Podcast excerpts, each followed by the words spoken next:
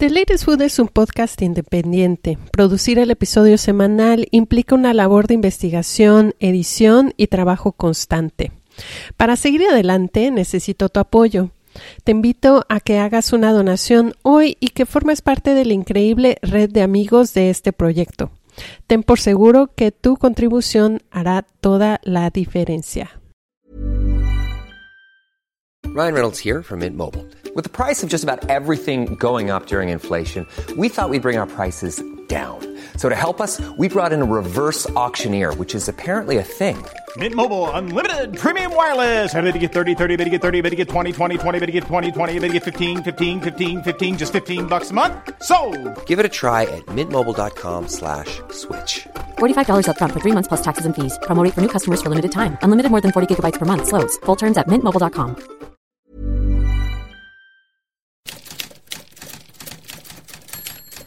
¿Sabías que, aunque el amaranto es una semilla originaria del sureste de México y Guatemala, actualmente es un cultivo marginado y su producción en México va en declive? Estás escuchando The Latest Food, un podcast para generar conversaciones alrededor de la comida y la cultura gastronómica. Yo soy tu host, Natalia de la Rosa, y hoy vamos a platicar sobre amaranto y agroecología.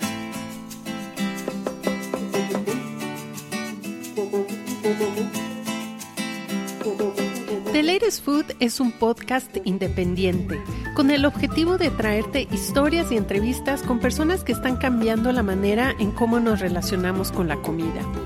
Te invito a que te suscribas y dejes una reseña en Apple Podcast, pues así este programa llegará a más personas. Puedes rankearlo con una o cinco estrellas y dejar tu opinión en el episodio que más te haya gustado.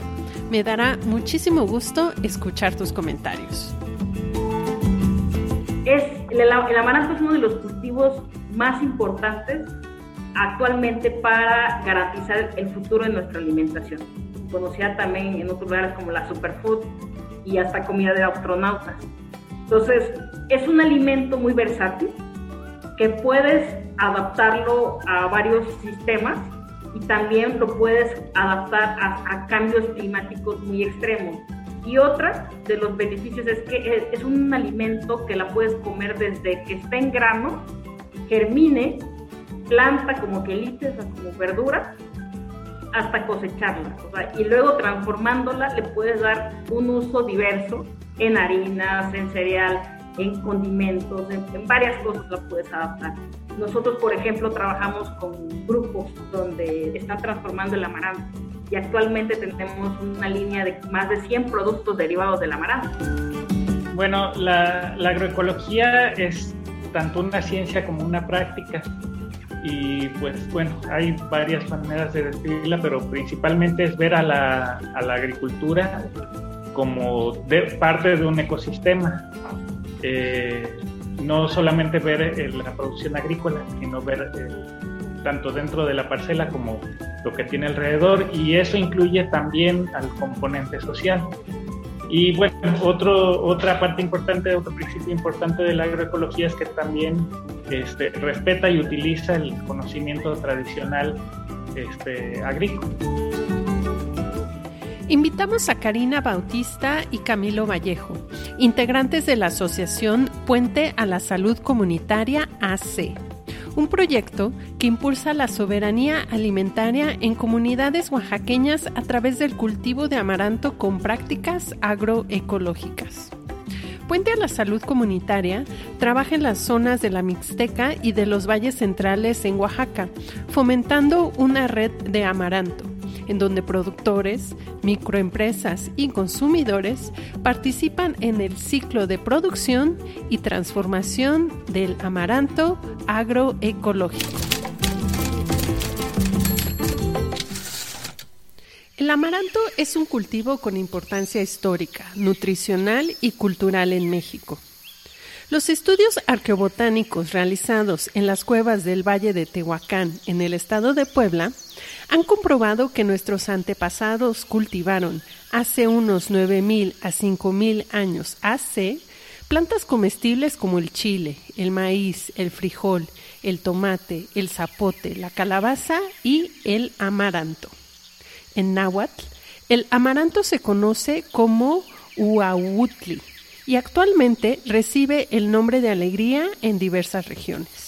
El amaranto en la mesa central de México fue uno de los granos de mayor cultivo y consumo en los tiempos previos a la conquista. La hoja de amaranto, de acuerdo con el Códice Florentino de Fray Bernardino Sahagún, es verde y tiene las ramas delgadillas y altillas y sus hojas son anchuelas. Estas se cocían y se le exprimía el agua para luego comerlas sazonadas con sal, y este modo de preparación se conocía como uauquilitl. A los tamales elaborados con amaranto se llamaban quiltamali y las tortillas con base en maíz y amaranto se denominaban quilscali. Una receta registrada en el Códice Florentino cuenta que antiguamente se elaboraba un potaje conocido como oauquilmoli, elaborado con hojas de amaranto cocidas, jitomate, pepitas de calabaza y chiltepicli. Aunque el amaranto es un regalo de México para el mundo, Actualmente la cosecha de esta semilla ha disminuido en el territorio mexicano. En 2019 se registró una producción de 4.800 toneladas, cifra que representa el 32% menos en comparación con las 7.115 toneladas en el 2018. De acuerdo con un estudio publicado por la doctora Cristina Mapes, etnobotánica e investigadora del Instituto de Biología de la UNAM, en México, el cultivo de amaranto se mantiene marginado y solo algunas comunidades de la Sierra Madre Occidental en Oaxaca, Tlaxcala, Michoacán, Puebla, Morelos y algunos pueblos del Estado de México preservan la semilla y el cultivo. Las localidades de Tulyehualco, en la Ciudad de México, y Amilcingo y Huazulco, en Morelos, son los principales productores de amaranto en México. Cuéntenme de qué se trata Puente a la Salud Comunitaria, cuáles son los objetivos y qué están trabajando actualmente ahorita en Oaxaca. Bueno, eh, Puente a la Salud Comunitaria es una asociación civil, ya vamos a cumplir 18 años. Uno de los objetivos principales de Puente cuando se creó era el tema de la alimentación y la nutrición. Y buscaron pues algún alimento que cumpliera como ciertas necesidades o que fuera como el vehículo para cambiar las vidas en las comunidades y principalmente pues mejorar algunas realidades en comunidades marginadas aquí en Oaxaca. Tal es el caso pues del, amaranto. Se buscó mediante capacitaciones, mediante pláticas y acompañamiento en cómo comemos este, este alimento. Posteriormente, Puente transita a producir su propio grano, producir su propia materia prima, que es el origen del programa de que nos enfocamos nosotros prácticamente a la producción y al fortalecimiento de la agricultura relacionado ahorita también con la agroecología en las comunidades donde trabajamos. Eh, tuvo origen prácticamente con tres programas, Familia Saludable, que fue el primero, de ahí Ecoamaranto y posteriormente Economía Solidaria o Economía Social, las, que es como el otro programa que se encarga para la parte de comercialización y difusión y buscar cómo, cómo posicionamos ¿no? el amaranto en una estrategia para este, tener ingresos en las familias. Así como a grandes rasgos. y pues obviamente no olvidemos que también una de la misión y visión de la organización es el tema de la soberanía alimentaria. Y para los que nos están escuchando ahorita en el podcast y no tienen idea de qué se trata la agroecología y cuáles son los beneficios en los alimentos cultivados con estas prácticas, no solo para el alimento en sí, sino para el campo. Cuéntenme de qué se trata la agroecología. Bueno, la, la agroecología es tanto una ciencia como una práctica. Y pues bueno, hay varias maneras de describirla, pero principalmente es ver a la, a la agricultura como de, parte de un ecosistema. Eh, no solamente ver eh, la producción agrícola, sino ver eh, tanto dentro de la parcela como lo que tiene alrededor, y eso incluye también al componente social. Y bueno, otro, otra parte importante, otro principio importante de la agroecología es que también este, respeta y utiliza el conocimiento tradicional este, agrícola. Y también prácticamente de la agroecología es un proceso social, de movimiento y política también. O sea, cabe mencionar que en la agroecología, más allá también de prácticas y de acciones en, en ciertos este, productos, es también la conciencia, es cómo nos organizamos, cómo generamos un cambio, de, o sea, de, sistema prácticamente.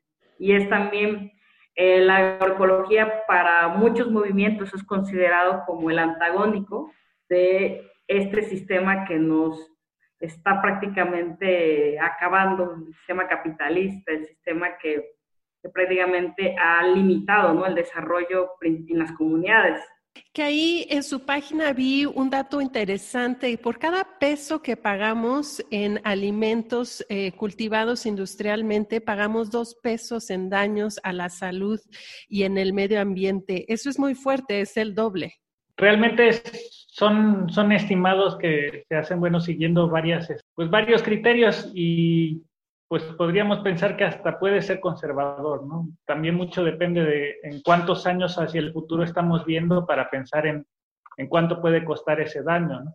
Prácticamente, en, ahora sí como digamos, en daños ambientales, el sistema agroalimentario o la industria agroalimentaria actual es un sistema no de cubrir necesidades, sino más bien de cubrir demandas, porque algo que tiene también con el tema de semillas es que hemos perdido nuestras semillas locales, hemos este, perdido por eso también nuestra soberanía alimentaria, porque existe ahorita un boom de qué alimentos son mejor demandados en los mercados grandes, qué alimentos son este, estratégicos para generar muchos ingresos, para pues, generar ahora sí que los agrobusiness, pero no existe esa visión hacia lo que realmente requieren las comunidades o, o, las mismas naciones los países ¿no? en torno a la seguridad alimentaria o a la soberanía alimentaria.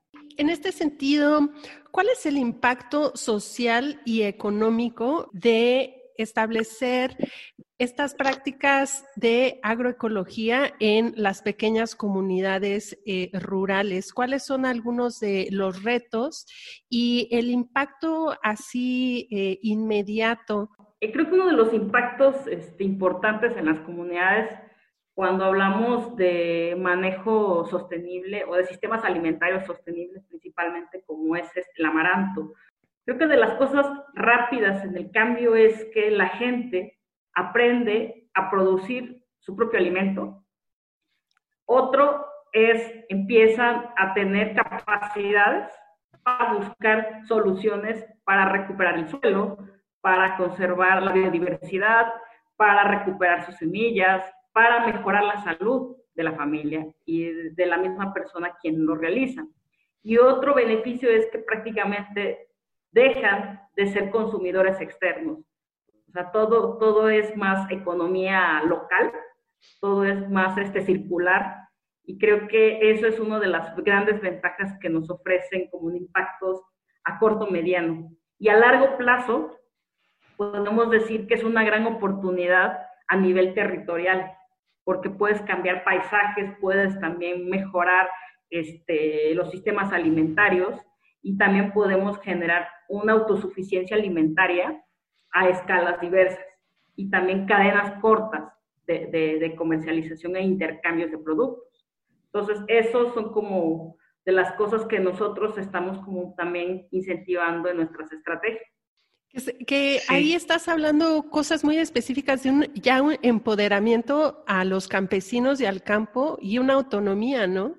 De cultivar nuestro propio alimento para el consumo. Camilo, ibas a decir algo hablamos muy a menudo de, bueno, ya por suerte cada vez más a menudo de la soberanía alimentaria y es algo en lo que nos puede ayudar mucho la agroecología, pero también nos ayuda en la soberanía de la producción, eh, que el, agricultor, el campesino no esté eh, expuesto a cambios de precios de los productos, que, de los insumos que utiliza, si los puede producir por sí mismos o por lo menos si los puede producir un vecino. Entonces, este, esa es otra seguridad social que puede tener este, eh, pues este grupo de que pues lamentablemente está muy, muy desprotegido de, de la pues, seguridad social, este, son trabajadores que no tienen este, eh, pues ningún seguro como en otros trabajos. ¿Por qué el amaranto? A lo mejor el amaranto ha sido no despreciado, porque no, en el campo nunca ha desaparecido, pero en los tiempos precolombinos era igual de importante a lo mejor que el maíz, ¿no? Y el frijol. Ahora el consumo de amaranto es mucho menor al maíz y al frijol en, comparación con otros cultivos de la milpa. ¿Por qué ustedes han escogido enfocarse en un cultivo como el amaranto? Y si pudieran ahí hablarme un poco de la importancia de, esta semilla en, comunidades y en estados como Oaxaca. Bueno, el, el amaranto realmente, como lo comentas, es un cultivo milenario y es endémico y ancestral desde nuestras culturas mesoamericanas y principalmente pues en México. Está el origen del amaranto. Y prácticamente antes de la colonia el amaranto pues fue conocido como uno de los productos principales para dar tributo. Entonces se les daba a los pequeños, como le llamaban los suales, eran tributos que se les hacía a guerreros, a dioses, a gobernantes. Entonces, con la colonia, pues desapareció, prácticamente se exterminó en gran parte ¿no? del país el uso y la producción del amaranto. Entonces, comunidades principalmente en el centro del país, como en Tuyehualco, como en Tlaxcala, resistieron, o sea, por eso son grandes productores en esa zona, porque prácticamente lograron cuidar los tlaxcaltecas, los aztecas, la semilla. Aquí en Oaxaca prácticamente el amaranto es nuevo. Es, fue, nosotros, por ejemplo, tuvimos que traer la semilla de otro lugar para adoptarla aquí en las comunidades. Entonces, ha sido también un proceso de mucho aprendizaje, un poquito más complejo porque la gente tuvo que familiarizarse con un cultivo nuevo. Y otra, aprenderlo a comer, porque muchas veces el amaranto lo hemos consumido solamente en alegrías o en cereal, que muchas veces la gente creía que la semilla del amaranto era el reventado, el cereal. Entonces, había casos chuscos donde hubo gente que compraba el cereal reventado y lo tiraba al patio pensando que iba a dar amaranto. Entonces, entonces creo que eso, eso, por ejemplo, aquí en Oaxaca, nosotros como organización que de las cosas que se enfocó mucho, no fue como el amaranto, como un cultivo estratégico para adoptarlo, por varias razones. Es, el, el amaranto es uno de los cultivos más importantes actualmente para garantizar el futuro de nuestra alimentación. Conocida también en otros lugares como la superfood y hasta comida de astronautas. Entonces, es un alimento muy versátil que puedes adaptarlo a varios sistemas y también lo puedes adaptar a, cambios climáticos muy extremos. O sea, lo puedes meter desde zonas muy templadas, zonas frías, zonas calurosas, hasta en algunas variedades las han adaptado a zonas más este, húmedas. Entonces, de la gran diversidad que tiene pues, el amaranto para adaptarse a, diversos contextos, pues ha permitido que, que se inserta en, varias este, comunidades o en lugares para, para, producirlo. Y otra de los beneficios es que es un alimento que la puedes comer desde que está en grano, germine, planta como quelite, o sea, como verdura, hasta cosecharla. Y luego transformándola le puedes dar un uso diverso en harinas, en cereal, en condimentos, en, en varias cosas la puedes adaptar. Nosotros, por ejemplo, trabajamos con grupos donde están transformando el amaranto y actualmente tenemos una línea de más de 100 productos derivados del amaranto. Entonces, eso también genera diversidad en el consumo, pero a la vez economías. O sea, generas un impacto en la economía. Un valor agregado, ¿no? Para, para transformar y entonces tener un impacto mayor ah, en el productor y en el campesino. Sí, se eligió por ser un, un excelente alimento, ¿no? para hacer este, una semilla tiene un, buen contenido de proteínas, tiene aminoácidos que no son tan frecuentes en, vegetales, el del tiburón. Este, el escualeno, el escualeno.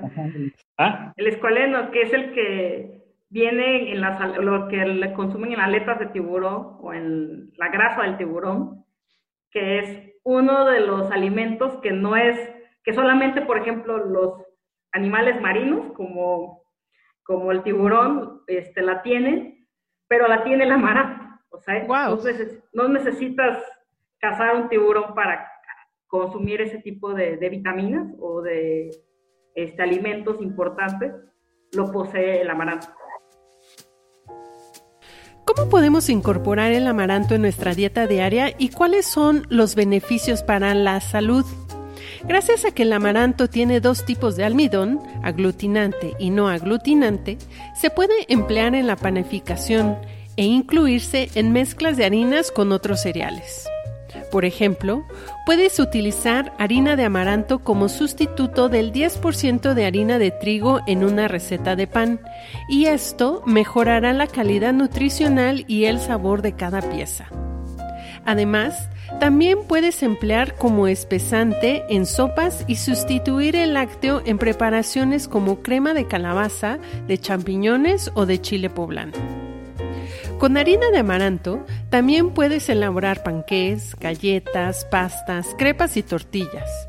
Como bebida, puedes preparar atole, chata de amaranto o bien hacer una leche de amaranto para acompañar tu desayuno. En el tema nutricional, la mezcla de amaranto con ajonjolí y trigo sarraceno es una gran fuente de magnesio.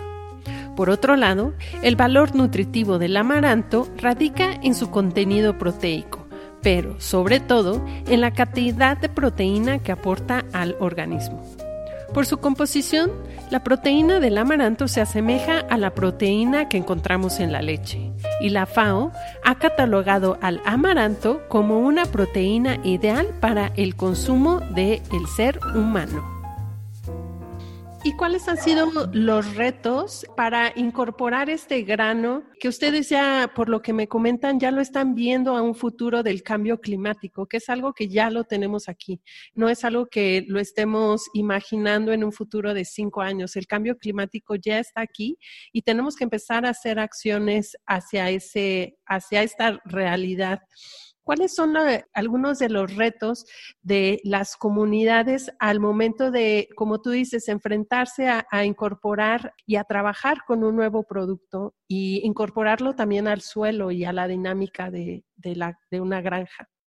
Pues bueno, desde el punto de vista del, del cultivo, uno de los retos es que aunque es una planta muy resistente a la, a la sequía y al, exceso de humedad. Eh, como es una semilla pequeña, en, la primera etapa requiere pues lluvia constante y también eh, pues en los sistemas productivos que es de, las regiones donde trabajamos, pues se, trabaja con labranza para el control de hierbas principalmente.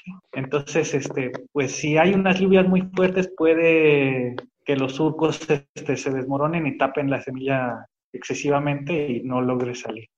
Entonces, digamos que desde un punto de vista productivo es este, un, reto que nos hace que perdamos parcelas enteras o parte de parcela. Ya desde el punto de vista social, pues es que realmente tiene que ser un productor innovador para que se decida trabajar con el amaranto. Pues es algo nuevo, aunque es una herencia, como ya platicamos, pero aquí para en la gran mayoría de los casos, pues es una práctica nueva. Entonces sí tiene que ser un, campesino, una campesina, eh, pues que tenga esa mentalidad y esa disponibilidad de, de probar algo que no conoce. Sí, pues mira, retos creo que hay varios.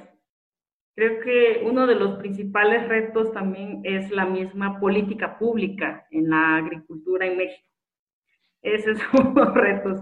Siempre ha sido como el talón de Aquiles para los pequeños productores principalmente para organizaciones como nosotras que estamos impulsando iniciativas que realmente a veces se contraponen con la política que busca los gobiernos.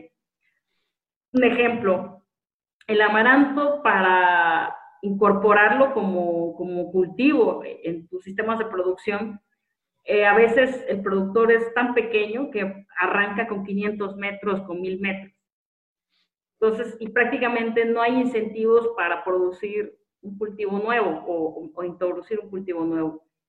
Y, y, también para productores a gran escala como Puebla, que producen toneladas de amaranto, que producen más de mil hectáreas, eh, ellos también ven esa realidad. No existe un incentivo, no existe el apoyo a la producción del amaranto. Apenas creo que los del centro del país, en la Ciudad de México, en el Estado de México, lograron negociar internamente a través del que le llaman el sistema producto, ¿no? Del amaranto, y crearon como una cadena y ahí buscaron como apoyos de sus gobiernos estatales, yo creo ahí.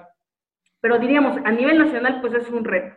Entonces, por eso también el productor, cuando hablamos de amaranto, pues se entran como en ese conflicto. O sea, yo no voy a ceder un espacio de mi tierra o voy a producir un área de un producto que no conozco y no sé qué tanto va a tener mercado, no sé si, me va a gustar, o sea, como dice que tiene que ser innovador. Y pues también porque pues los apoyos están más enfocados a producir maíz, a veces a producir frijol, a producir otros cultivos que son de valor comercial más conocidos. Y pues el amaranto no entra como en eso. Apenas podemos decir que México se incorpora en la canasta básica pues apenas hace como un año. Entonces, eso pues nos, nos da como una ventaja para posicionar el amaranto. Otro creo que de los retos es que para trabajar con amaranto también necesitamos un proceso de autoorganización. Porque creo que si lo arrancamos solo, no, no vamos a tener mucho impacto ni vamos a poder lograr alcanzar las metas que queremos. Algo que Puente nosotros nos enfocamos fue de consolidar y de, y de fortalecer dos iniciativas de autoorganización que son las redes de Amaranto, que son las organizaciones de base con las que trabajamos. O sea, que tienen que ver, por ejemplo, las redes de Amaranto de la Mixteca y de los Valles Centrales, que es la que aglutina productores, transformadores y algunos consumidores. Ahí articulamos como los tres elementos de, de la cadena de valor del amaranto pero que a la vez pues es un proceso también de invertirle a procesos de mediano y largo plazo, porque eso tiene que ir más allá de un proyecto, porque un proyecto se acaba en un año, dos años, tres años, y pues ya te vas con otra cosa. En cambio, los procesos pues tienen vidas de 5 a 10, 20, 30 años. Entonces, eso es algo que sí, de los retos, cómo consolidas o cómo fortaleces procesos de organización. Que aquí, con lo que estás ah, hablando sobre los retos, lo que hace rato mencionaste, que estamos muy acostumbrados a esta agricultura de demanda, ¿no? Nosotros como consumidores tenemos que estar emocionados por un producto como el amaranto y también empezar a comerlo, no solo como lo conocemos tal cual en la alegría, sino en otras formas, harinas, eh, conocerlo y explorarlo en las, en las cocinas y en la alimentación sí creo que en el amaranto nos hace falta educarnos también. Y yo te lo puedo decir desde, desde mi propia persona, cuando no, yo no conocí el amaranto como un sistema integral, o sea, cuando no, no lo trabajaba como ahora, que llevo, diríamos, años trabajándolo ya, eh, esto encuentras como justamente un alimento que si tú desconoces el uso y cómo consumirlo y cómo producirlo, entonces ignoras todo el potencial o todos los beneficios que puedes tener de un cultivo como el amaranto. Eso no significa que no lo complementes con otros alimentos importantes, como el maíz, como el frijol, que son locales también, o el sistema milpa.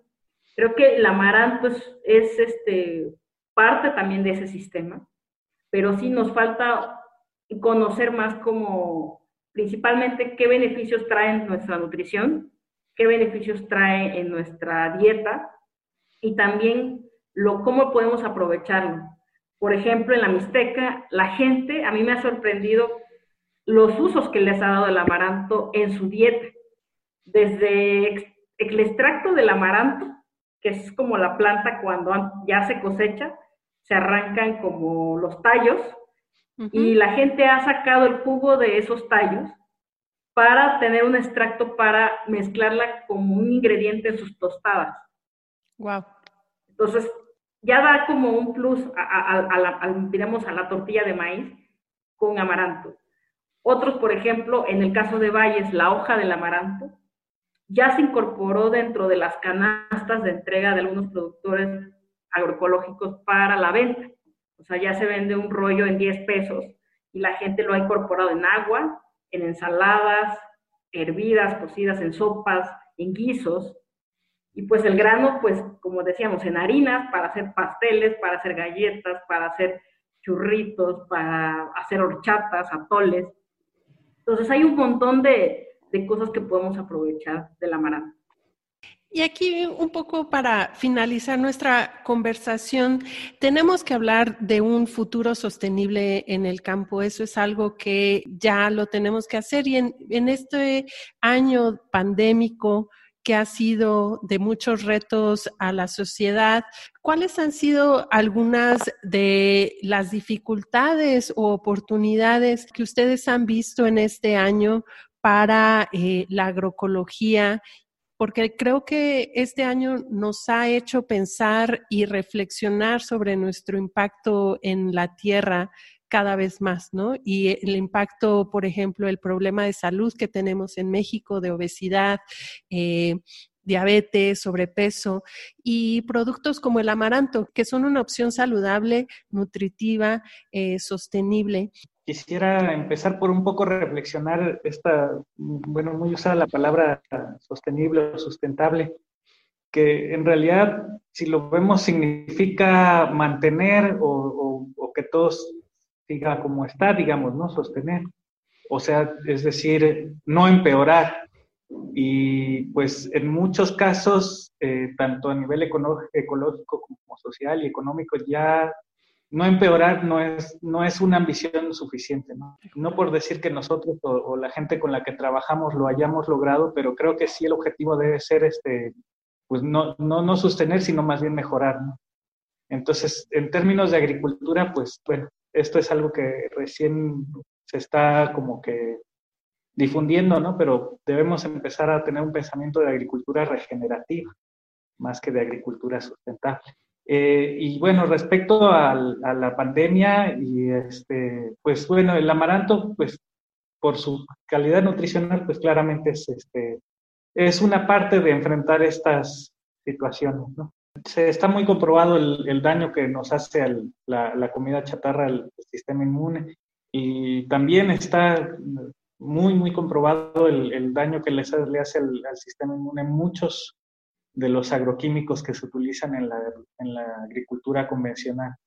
Entonces, sí, esto esperemos que sí se visibilice socialmente lo suficiente varias prácticas de la, de la, agricultura convencional pues nos están dejando sin agua, también sin suelo eh, y, pues dañando mucho la, biodiversidad de la que claramente dependemos, ¿no? De que, bueno, va el tema del, de los dos pesos por cada peso que pagamos, que si hacemos el análisis por suficientes años, pues ¿cuánto vale un, un lugar, un nuevo desierto o un, una pérdida de una zona pesquera o con eso si se depende de los años que contemos puede ser muchísimo más, ¿no?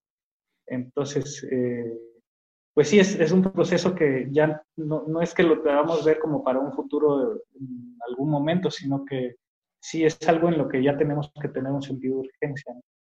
Karina. Justo lo que también ahorita comenta Camilo, pues sí es una preocupación, pero también creo que es una ocupación esto, ¿no? De la pandemia.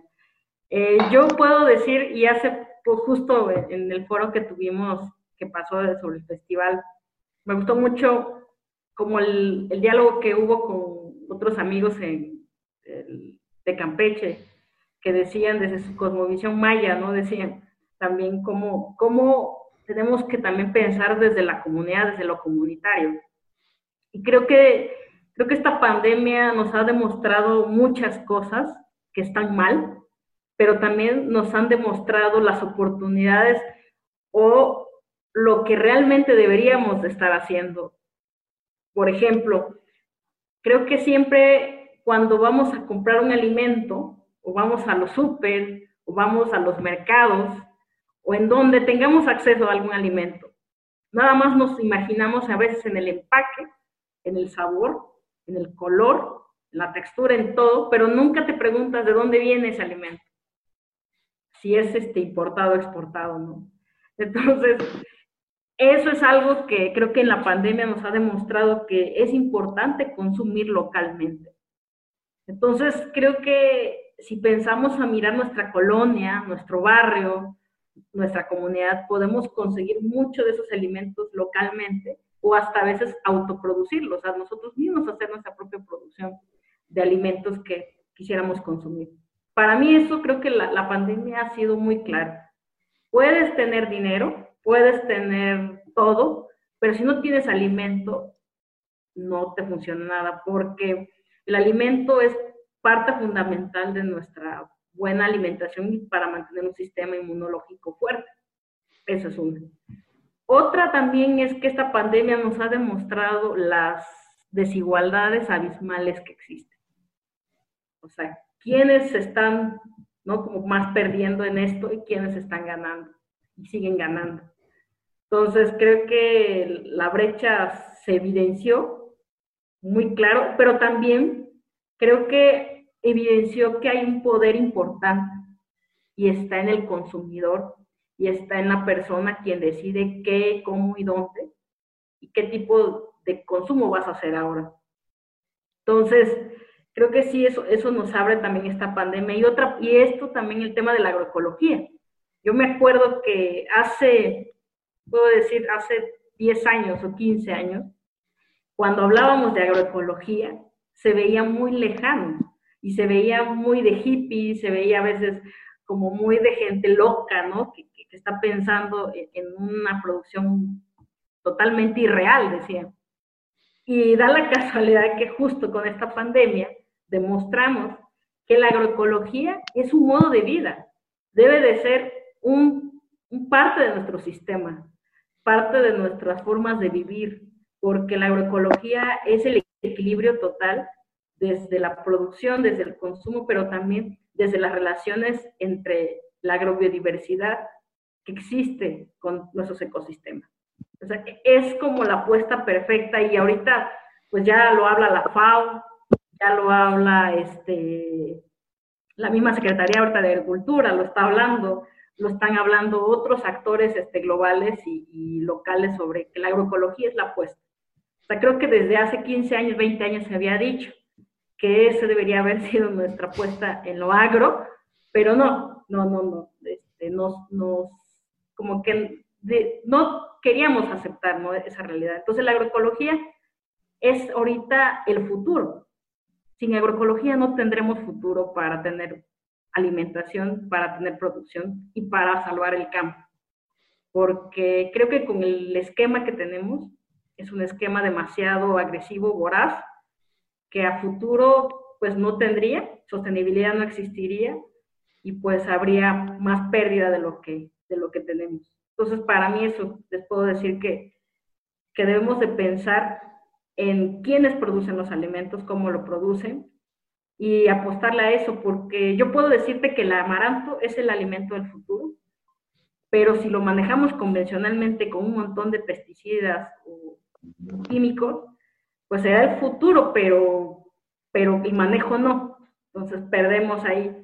Entonces, si lo hacemos de manera sustentable, de manera agroecológica, podemos tener realmente un grano de calidad como el que nosotros tenemos. Yo puedo decirles con orgullo que nosotros somos o podemos decir que somos como el que tenemos garantía de que nuestra producción es 100% agroecológica y no porque lo diga yo, sino porque hay un proceso detrás, están las redes que lo validan, están los aliados y están los mismos productores que se enorgullecen de que el cultivo que tienen es libre de tóxicos. Entonces, eso les puedo decir. Agradezco infinitamente a Karina y Camilo por la oportunidad de aprender con ellos y de su labor que están haciendo en el campo con un producto como el ecoamaranto. Si deseas conocer más sobre Puente a la Salud Comunitaria AC, consulta la página puentemexico.org y puedes seguirlos en sus redes sociales. A ellos los encuentras en Instagram como Puente México. El ecoamaranto que produce la red de amaranto en Oaxaca lo puedes encontrar en, en, el mercado de Pochote en la ciudad de Oaxaca y en el mercado de Tlajiaco en la zona de la Mixteca. Aquí en la Ciudad de México también existen mercados que comercializan productos orgánicos con prácticas sustentables y ahí puedes encontrar amaranto y diferentes productos derivados de este nutritivo grano. Yo soy Natalia de la Rosa. Recuerda que si encuentras la información de este podcast de valor, te invito a que dejes tu reseña y tu ranking en Apple Podcast. Para mí me ayuda muchísimo. Puedes escribirme a nat.deleresfood.com y seguir el podcast en redes sociales. Estamos como arroba. Yo te agradezco por haberte quedado con nosotros en esta charla tan interesante y nos escuchamos por este canal la siguiente semana. Chao.